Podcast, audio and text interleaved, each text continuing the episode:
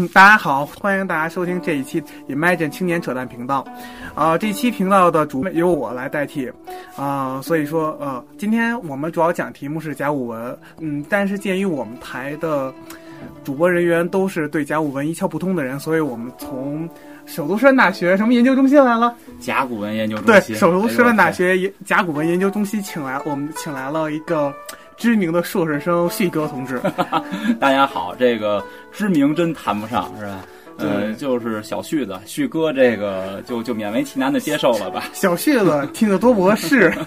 是，对，所以而我呢，就是大家一一贯的老那个叫什么老的工作人员林杰。好，可能前段听的比较，因为我比较紧张，因为我这是第一次当那种，哎别紧张，没事儿，我这嘉宾都没紧张。对，我是第一次当主持。对我这段时间，现在已经四月多，四月四月，我们这期录的时候大约四月中旬。然后前一段时间好像首博它有一个海昏侯的展览，对啊，是没错，这个很很很轰动了，是吧？对，对对，完了嗯说是里头，记得我看新闻的时候，都是挖了好多金子，好多各种乱七八糟。这一般人看都是金子，对，马蹄金，还有这个金饼子，好多，嗯，不少。上头刻字儿了吗？呃，没刻字儿。这个金饼，因为我前些日子是去看了，哦，对，哎，没有刻字，但是金饼上面用是用墨书，有一块儿，嗯这个很重要，是用墨书写着字儿的。具体写的什么字儿，因为之前你没有跟我说这个要准备这个，我没有记住。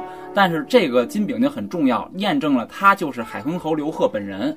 哦啊，上面写着贺什么贡什么什么什么，就是他的金子，哎哦，大概其这个意思。但是我刚才就是刚才咱们在准备的时候，你好像跟我说，同时间除了海昏侯这个墓之外，还有一个叫妇好墓也进京了。，哎对，这个恐怕是我们主要去看的这么一个东西了，因为我们去海昏侯本嗯身，就于我本人来讲也是外行看热闹，是吧？但是这个去妇好墓这个展览呢，呃，就也不敢说是内行，但是确实是能看出点门道来。呃，妇好墓呢是上世纪几十年代来着，这个具体忘了，不好意思。就就其实我们就记得是上世纪的，应该是八建国建国建国之后发掘建国以后六七十年代发掘的，呃，很重要，因为妇好这个人呢，呃，在这个商朝历史当中也非常重要，在甲骨文当中有很多对他的记载。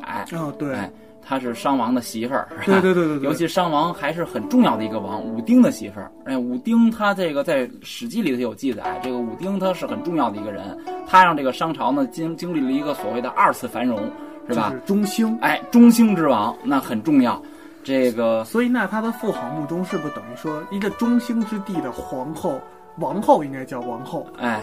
她的墓肯定是有大量的陪葬品，啊、因但为呃而且她那些陪葬品中，比如说大家都她是商朝的话，应该会随葬一些青铜器呀、哎，没错儿，但是这个一定要打断你一下，就是她的陪葬品嗯，并不是特别多，因为这个妇好墓呢，说起来比较巧，我今年这这次呢是去了妇好墓妇好墓的展览，在去年的时候，我们甲骨文研究中心呢组织一块儿去了一趟河南，是现场到妇好墓的这个挖掘现场去看过，呃，它这个墓说实在的，跟后来你比如说秦始皇陵是吧，跟后代的这些墓比，那是小的很多。因为它本身那个商朝时代嘛，它的这个发展并不是特别的，这个经济发展各方面并不是特别对，比较低，所以说它这个墓呢并不是特别大，嗯，但是呢，呃，很震撼。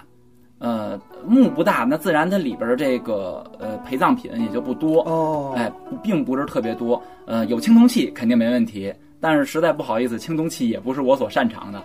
然后甲骨肯定是没有的，因为甲骨呢，它是用来占卜的，这个咱们一会儿会有这个对甲骨的介绍再说，是吧？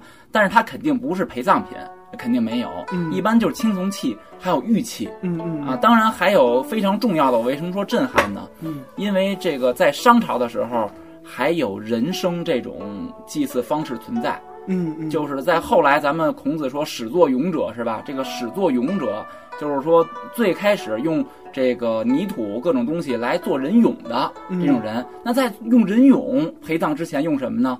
用人生或用奴隶，哎，人生就是活人，哦，就是用活人来这个祭祀。那这个祭祀也好，陪葬也好，都用活人，那他就非常的震撼在哪儿？刚一进墓道，十几颗人头，呃，十几颗还是几十颗我忘了，得有嗯至少、至少十几到二十多颗人头，一进墓道就是这个。它是那种，你记得现在你介意回忆一下，还能回忆得起来吗？没问题啊，这个太震撼了。那它那个人头是，它是墓道对吧？那人头是散随地散落的，还是成一个规则的摆放呢？不是随地散落的。刚一进墓道，它是当然也不是肯定不会给你摆出图案来，啊、但它是成排，就是很明显是不是随意扔的，它是堆在那个墓道这个入口处的。嗯嗯当然，它的目的现在就是有各种推测了，不确定。但是呢，很有可能说，呃经过专家们考证，很有可能是就是挖墓的这些工匠，为了避免他把消息走漏出去，把他们杀了。而且呢，还有一个作用呢，就是可以震慑所谓的这个盗墓人，对吧？哦它起到这么一个作用。当然，可能还有其他的这个呃他的想法在吧？嗯比如说，因为商朝人很迷信嘛，他可能会认为这个对墓主有一定的好处，也不一定了。但是肯定这个很震撼。就是等于说，我再我再插一句，就是等于说他其实就是摆的那些所谓的人生，并不是奴隶，嗯，而是他那他的你在那个在那个墓里，他们统计了到底发现了多少的人生？咱们先说这个墓墓道开头的这个人头，嗯，呃，人头是工匠，没错，但工匠也可以是奴隶，哦，对对对对对 奴隶也可以是工匠，对，对这个两个并行不悖，并不矛盾。对，所以说呢，很有可能这就是奴隶，因为哦奴隶干活嘛，对吧？那奴隶干活，那具体是不是？现在咱们并没有一个呃纸面的这种，也不能纸面，就文字类的文献出来，咱们也并不能确切的知道，但很有可能他就是奴隶。那他那个人生的规模，除了你刚在墓道口建那二十多颗之外，有没有像咱们在那个什么盗墓小说里看见那样，在他的墓，他的那个叫做那个他的那个叫那叫墓墓室，墓室里嗯有没有发现大墓室，哎，这个我下面接着说。这是刚一进墓道就嗯二十个人头，这二十个人头不一定就是真正标准意义上的人生，它只仅仅是搁那儿是人头而已。真正的人生是用来祭祀用的嘛？对啊接着往里说，往里说，在墓室里边，就在这个正中央，当然是这个主椁室了，是吧？嗯嗯哎，是停放了这个墓主，也就是所谓妇好的这个呃尸尸身应该在的位置。当然，这里边也比较奇怪，妇好墓并没有挖出真正的这个尸身来，它更像是一个衣冠冢。嗯，这个问题也是一个谜案了，到现在它并不是很清楚。嗯，然后在这个椁主椁室的四周墙壁上挖进去，就类似神龛那种凹槽。哦哦哦，哎，神龛大家伙儿应该都能知道是吧？就是凹进凹进墙面的嘛墙，面哎凹一点，这壁炉长方形的这种凹槽。嗯然后上上面有骨架，骨架上半身是人的，嗯下半身是狗的，就是把人和狗拼起来。然后他的意思呢，这肯定是奴隶了，也肯定是一种祭祀，不不能叫人生，也是一种祭祀用品了。他认为狗是忠诚的，哦，哎，取狗忠诚这个意思，这在商朝的这个呃这这种墓葬里头是非常常见的，把狗和人拼起来。当然这也是很残忍的了。光看骨架并不会觉得有特别的震撼，但是当你想到这些人是怎么给被放到这儿的时候，那你就会觉得很残忍了，对吧？这其实就是不知道你有没有看过《盗墓笔记》？那看的并不多，这个嗯这《盗墓笔记》里好像也有类似的，我记得是他也是说那种把人和那个牲畜合在一起。嗯哦，行，那那我问，那那的，比如说你刚才也说到了，在这种大墓里，其实嗯出土甲骨文比较少。那么什么地方才出土甲骨文？就大墓里就不会出土甲骨文的，就不会出土甲那骨的。那咱们所知的甲骨文，因为我其实嗯我是一名世界史方向的学生，嗯我对对这方面特别了解特别。是这很正常，这是学科的分歧，学科的那种壁术业，有专攻，术业有专攻，术业有关中。嗯但是那那甲骨文它是怎么发现的？就是我知道原来有一个叫龙骨，中国有一个叫传统药材叫龙骨，这些龙骨是甲骨文的一种。那还有哪些甲骨文是怎么发现的？对这个呃，首先得介绍一下甲骨是什么，哦，对对？吧？甲骨并不是一种东西，那听也能听得出来，甲是龟甲，嗯嗯，骨呢是兽骨，啊、当然现在更多发现的是牛骨，这个也偶有用鹿骨或者象骨来做这个针补的。啊，它是，而且它的作用呢，就是所谓商朝人迷信嘛，它的作用就是用用来这个预测未来的这么一个东西，嗯，所以听了知它的作用就能知道它是用来预测未来的，对。那他就没有必要把它带到墓里，哦那是它是活人用的东西，对吧？对它不是死人用的东西，死人他即使用得着，他也得用那个没刻的，对吧？按照咱们正常的这个装饰嘛。哎，按照咱们正常的规则，呃这这这个逻辑来讲，他即使死人用得着，他也得用那没刻的，把没刻的埋墓里才对呢。当然肯定也没有，它是活人用的东西。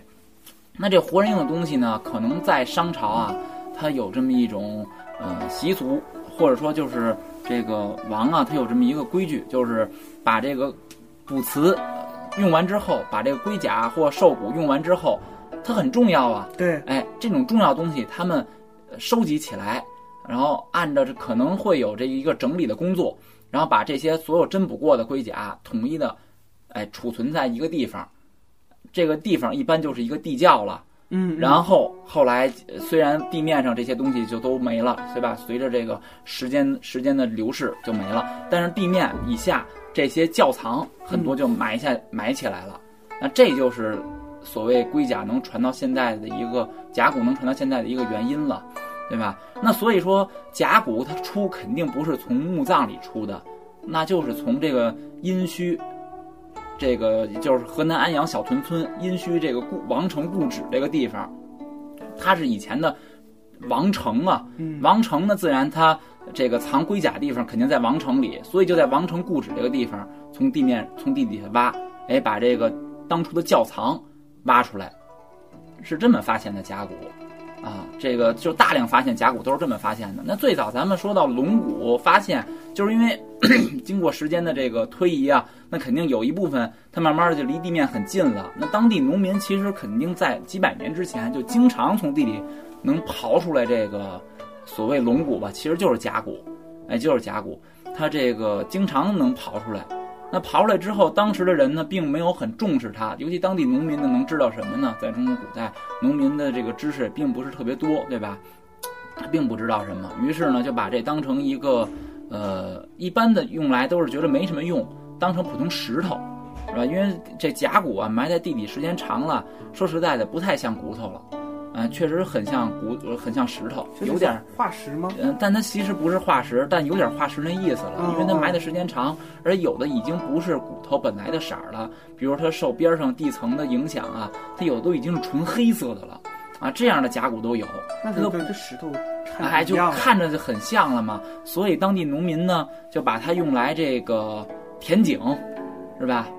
填枯井，比如这儿有一井，这里边也没水没用了，得填了它吧，就拿这田井用。呃，或者就是有各种各样的用途吧，就是是反正总之就没把它当成一个非常珍贵的历史文献资料来用，啊，哦当然有一个传说了是吧？这肯定也会谈到这个一九零九年王懿荣是发现的甲骨怎么发现的？说一个传说，说是他那个吃有一味中药叫龙骨，对吧？嗯，嗯龙骨磨成粉儿，然后他在吃这药的时候，发现有那个没磨干净的这个龙骨上面有字儿，他发现的。但这个一定要说，这个仅仅是一个传说，它并不真。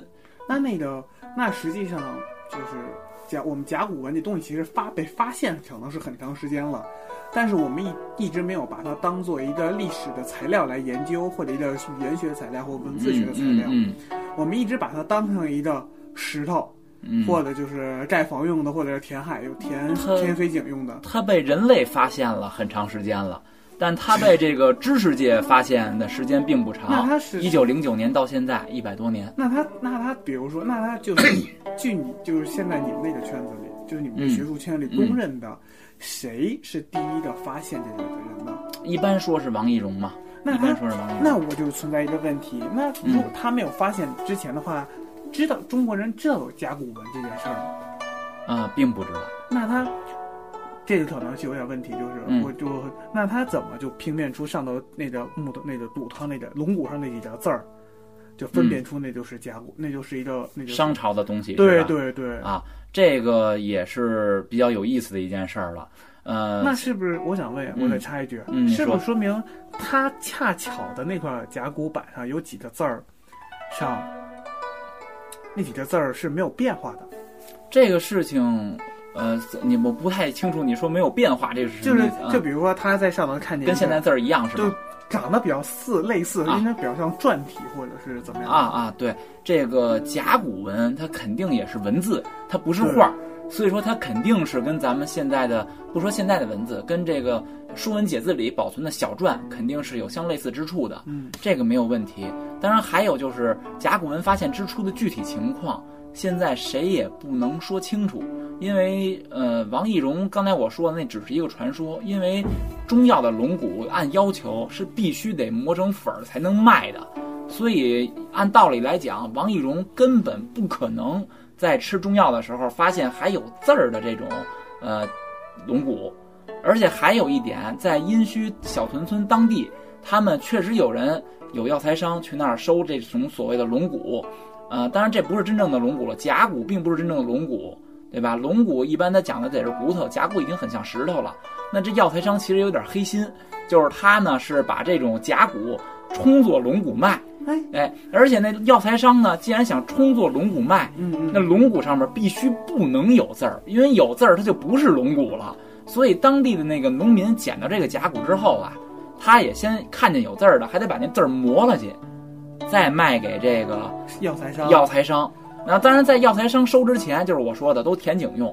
后来有了药材商去那儿冲着，拿这冲龙骨，那确实有药材商去那儿收，然后他把那字儿磨了去，再给药材商。哦，药材商呢，再给磨成粉儿。所以就是说，王懿荣发现这个甲骨这个过程，那很有可能就是仅仅是个传说。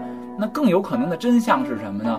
就是有人，这个除了药材商之外，也有古董商去那儿发现这个东西，很有可能第最早发现它的是个古董商，然后哎把这个东西带来了。王懿荣没错，可能是给了王懿荣看或者怎么样，然后哎一看，嗯因为王懿荣是大儒啊，也是也是很大学问的。一看，看见了这上面有字儿，它这个字儿很像这个古文字。至于它是什么时间的古文字，最早也是没有定论的。这个甲骨学是一步一步的发展到现在的，最早肯定也不知道很明确，它就是商朝的三千五百年前那的，王懿荣，并不一定。王懿荣是不是一个所谓的金石学家？啊可以说他就是金石学家。对，那我现在先，现在有的观众就是有的听众可能不太分清楚，因为我们的听众的学历档次都不一样，嗯包括我在内，我也有一点糊涂。嗯比如说龙骨，嗯你那龙骨，我们一直包，我一直认为甲骨文那点甲骨就是龙骨，嗯，重要的龙骨。那龙骨实际上就是骨头啊。对，龙骨其实就是骨头，就是骨头，它并不是真正的专门是甲骨才是龙，甲骨文刻着甲骨文的甲骨才是龙骨，不是这么回事。那比如说，嗯就是比如说牛骨头、羊骨头，啊，时间长了都可能具体中药里边的龙骨是什么啊？我也并不能说清楚，因为我不是搞这个中药学的，我只是搞甲骨的。我只能知道的是，甲骨文的甲刻着甲骨文的甲骨肯定不是标准意义上的龙骨，或者说跟标准意义上的龙骨是有差距的。那嗯最早药材商还不愿意收这样的所谓龙骨呢。哈，那那个王应荣，王懿荣，王懿荣，嗯，那他比如说这三个这个王懿荣，你你关于这王懿荣这事情你知道的多吗？嗯、呃，并不太多呀。我只知道他发现了甲骨，但是发现甲骨，而且他，呃，发现这个字儿之后，他就立马认识到了这个东西的重要性，它是一种非常重要的这个历史文献。嗯嗯啊，呃，他认识到这之后呢，就开始大量的搜集，嗯、他搜集了上百片，但是很不幸啊，之后不久，八国联军进京，然后王懿荣呢是守京的官员，然后以身殉国，战死了，哦啊很遗憾。然后他手头的这个甲骨呢，就流到了他的这个朋友刘鹗的手里，哎，刘鄂刘铁云流到了他的手里。嗯嗯这刘鄂说起来也比较有名，如果学文学的知道《老残游记》，哎，就是他写的，啊，如果我没记错的话啊，因为我并不是搞文学的，就是他写的。这个刘鄂刘铁云把收继承了这个王懿荣的甲骨，而且他呢也肯定也知道这个重要性嘛，就继续的收集，完成王懿荣没有完成的这所谓事业，继续收集，而且并且他知道这个重要性，他努力的第一次的，他把所有的甲骨做了拓片，拓片就是咱们搞个平时搞碑刻什么的也经常看到，在那上面拓下来的字，就是把哎。拿张纸把墨水一哎，，给把它刷上去，先把纸铺在那个要拓的东西上边，然后拿小锤子敲，这么一敲呢，所有这个有字儿的地方呢就全凹下去了。啊，哎，然后再拿刷子拿墨一刷，这样的话呢，所有有字儿的地方是白的，没字儿的地方是黑的。哎，这个刘铁云就把这个所有他手头的甲骨做了拓片，出了第一本甲骨注录书，叫《铁云藏龟》。哎，这是第一本甲骨注录书。嗯，他出了这个之后，流传一有了书呢，流传就更广了，知道的人就越来越多。后来才有了这个王国维呀，那很很有名了，对，吧？王国维很厉害的一个人。王国维呀，这个甲骨四堂，然后呃到最后的郭沫若是吧？这才兴起整个甲骨学兴起了。当然，他们都是呃每个人踩着前人的、踩着巨人的肩膀上一步一步走下来的。王国维、郭沫若，这都是大家。哎、董作宾是吧？对对对，尤其是郭郭沫若老罗王之学是吧？罗罗振玉是吧？铁呃刘铁云完了之后就是罗振玉嘛。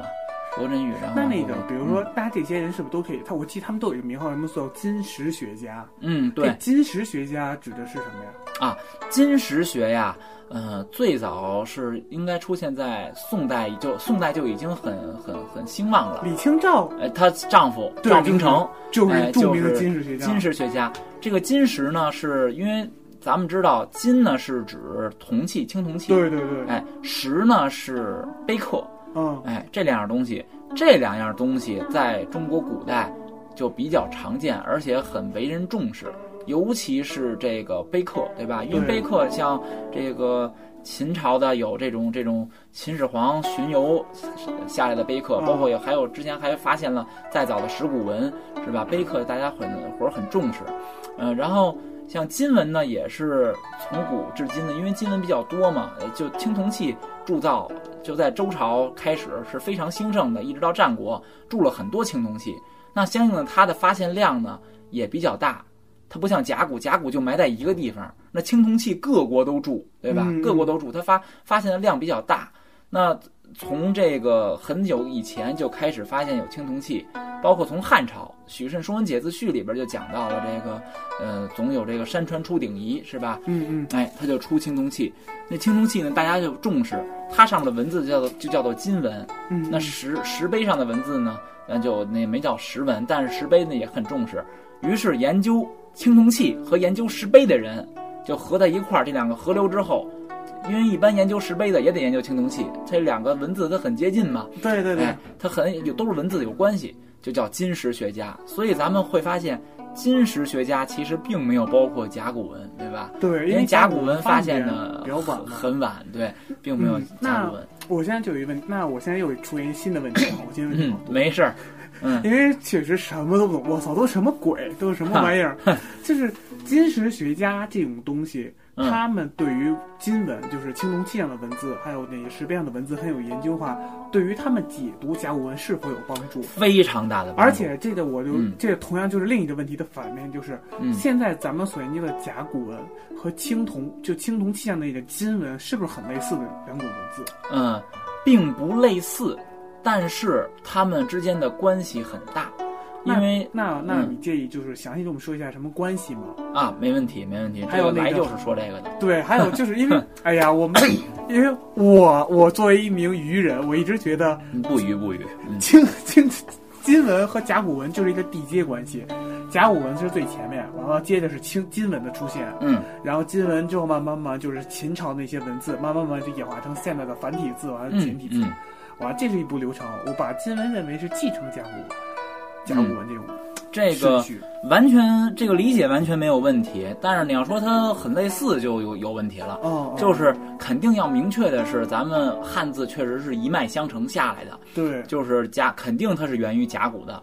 对，但这个可以肯定。那其实那咱我现在插一句，等于说，其实汉字应该是世界上我所知道的，应该是最古老的，继承象和象形文字很类似的一种文字表达方式，文字语言符号系统。这个我想一想啊，不能这个不敢说最古老，因为前面有楔形文字，但是能知道的是，就是现在还使用的，对对对，最古老的，就是以前有文字没问题，有比咱们在之前的肯定有，但是呢，已经失传了。楔形文字其实作为一名世界史学者，告诉你，楔形文字其实并不是一种象形文字，像象形文字，比如说埃及那种象形文字，那叫象形文字。比如说那个太楔形，就是横横横横横竖竖竖那对对，啊，不不不，这个它有个什么楔形文字 A、楔形文字 B，这个也得分，也得分怎么看吧。因为你说它最早的开始，因为有的人也说，也也有这种说法，说这个汉字也不是象形文字，对吧？也有这种说法，那就分你怎么看。就是如果你看现在的汉字，它确实不是象形文字，因为简化哎很，多。因为它一一方面简化，一方面讹变，其实它也都是符号了。哦，对吧？那你要说楔形文字，当然我并不是太懂，我觉得更有可能的是，它最早它恐恐怕它也有它就是最早这个图形怎么产生的，那可能也是有一定象形的因素在的，也可能。然后到后来它肯定都是变成符号，只不过它符号化很严重。那当然这个我并不是我的专业所长，对，啊因为其实实际上现在大部分国家都是那种表音符号，嗯，就是由它发的音来表示这个词。对表音文字，和咱们嗯完全是两种系统。嗯。就那那现在转回来说，嗯那么甲骨文和金文之间是什么样的关系呢？什么样的关系，它是一脉相承的关系，但是这个中间肯定还经历了很长的时间，所以你说甲骨文和金文是很相似的，这个不能苟同。嗯但是确实，因为有很多字，它的形体已经发生了很大的变化，嗯，但是呢，又有很多字呢，确实也是很很很，就是基本有的是一样的，嗯有的字乃至到现在都是跟甲骨文一样的，这个也很正常。就因为这些字的存在，所以咱们能判定它是一脉相承的，对吧？哦，有这些字的存在，跟现在字都完全一样。那它那跟金文一路下来是吧？篆书、隶书，乃至到后来的楷书，然后一路下来都很相似。是不是哎田字的田字？哎，田日，对吧？就是就是现在大家所说田地那个田，对，田地的田，还有那个日照的那个日，啊，对，日太阳嘛，日。太阳日，哎包括月也比较类似嘛，月月。亮的月，月亮的月，月亮的月，呃，不那么类似了，但是呢，嗯、还是有类似之处的，包括夕阳的夕，夕阳的西也是。哎那那水呢？水，水还火，哎，水和火其实也比较类似，但是它不就不像后边我举的这几个例子，就不像田和日那么明显。田基本上到现在都还是完全一样，就嗯只不过就是由那个折转角的那个地方啊，横和竖直接转角，以前是，呃，在甲骨文里头乃至到篆书都比较弯，对吧？是圆的角，嗯现在咱们变成了大直角了，对吧？啊呃，包括日也是，日呢，咱们现在尤其写着还稍微的瘦了点是吧？那在以前甲骨文里的这日呢，呃，更扁横，呃，同时呢也是圆的，就就这么点儿区别，哦，哎就是它的样子变化，但是它的中间那些结构是没有。就这么点儿。对，但是像后举后边这几个例子，包括月呀、西呀、水呀、火呀，嗯、至少甲骨文和现在的文字看来变化稍微大了一些。呃，稍微大了一些，但是也也差不多。水在甲骨文里头就是三个曲线，嗯嗯，对吧？三个曲线。那到现在的文字，你看水，咱们已经变成了这个竖钩、横撇儿，然后撇儿捺这种，哦对，哎，这样了，那就确实差的很多了。但是你仔细想一想，其实、呃现在的水还是三个曲线，呃这一横一撇儿就是最左边这个曲线，中间这个竖钩其实就是中间那个曲线，然后这边这撇儿和捺就是最最右侧这个曲线。哦，啊，但是它是这么过来的，可是就不那么类似了。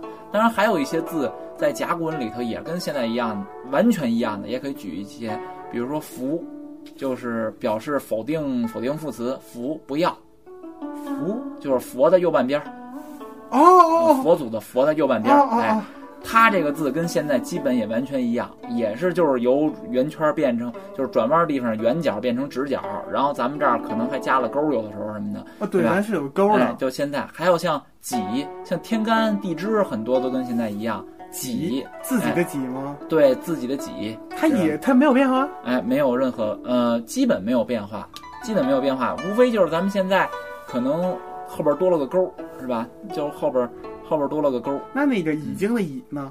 已经的已那会儿是没呃没有的，已经的已那会儿没有。哦，没有这个字啊。对，这个就是还有青铜器，青铜器上面金文和甲骨文，乃至就是各类文字之间都有这种差异。差异还有就是什么呢？以前以前没有的字儿，可能在另一种文文字当中出现了；哦，哦以前有的字儿，可能在另一种文字，呃也不能另一种文字，就是后代的文字当中消失了，这个也都很正常，对吧？哦但是还是不能改变的是，它确实是一脉相承的，因为还有很多文字它是这个呃完全的一样的，对吧？哦，嗯所以哎呃，看的时间也差不多了，所以呢，我们今天讲了讲就是甲骨文是什么，啊哈，完了甲骨文是怎么发现的，还有甲骨文还有和现代文字的一些区别。哇，太快了，对，时间过得很快。个，什么都没讲呢，对，是这个信息量哎呀也很大，嗯。而且也很难。所以呢，我们。将在下一嗯期节目中呢，讲讲甲骨文的更加更加有更加细致的信息，有关甲骨文的，有关甲骨文的更加细致信息，比如说嗯，甲骨文的怎么去应用，甲骨文嗯它每个单词，它和现在文字应该还有更多的区别我。回去做一下准备，是吧？对对对，好。哎，做个作业。好好，嗯甲骨文研究中心的同志们多多努力一些。好，感谢听众们收听哎这一期的 Imagine 青年扯淡评节目。好了，欢迎大家你这。名儿真是太别致了。哎呀，我们这个扯淡嘛，啊 所以要大对，确实是扯，嗯，主要确实是是要扯，确实是主要。让大家能开心的学习一些知识，我们的目标啊。可能今儿讲的有点太严肃了哈，那下回可以咱们这个真的扯一扯。对对对，因为因为我记得我记得有一句话说得特别好，就甲每一个甲骨文都是一个故事，或都是一幅图画的感觉。我记得外国人说过。下回再说这个对问题，下回下回再说。说。好，那这期节目先到这里，那么再见。谢谢大家伙儿，再见。嗯。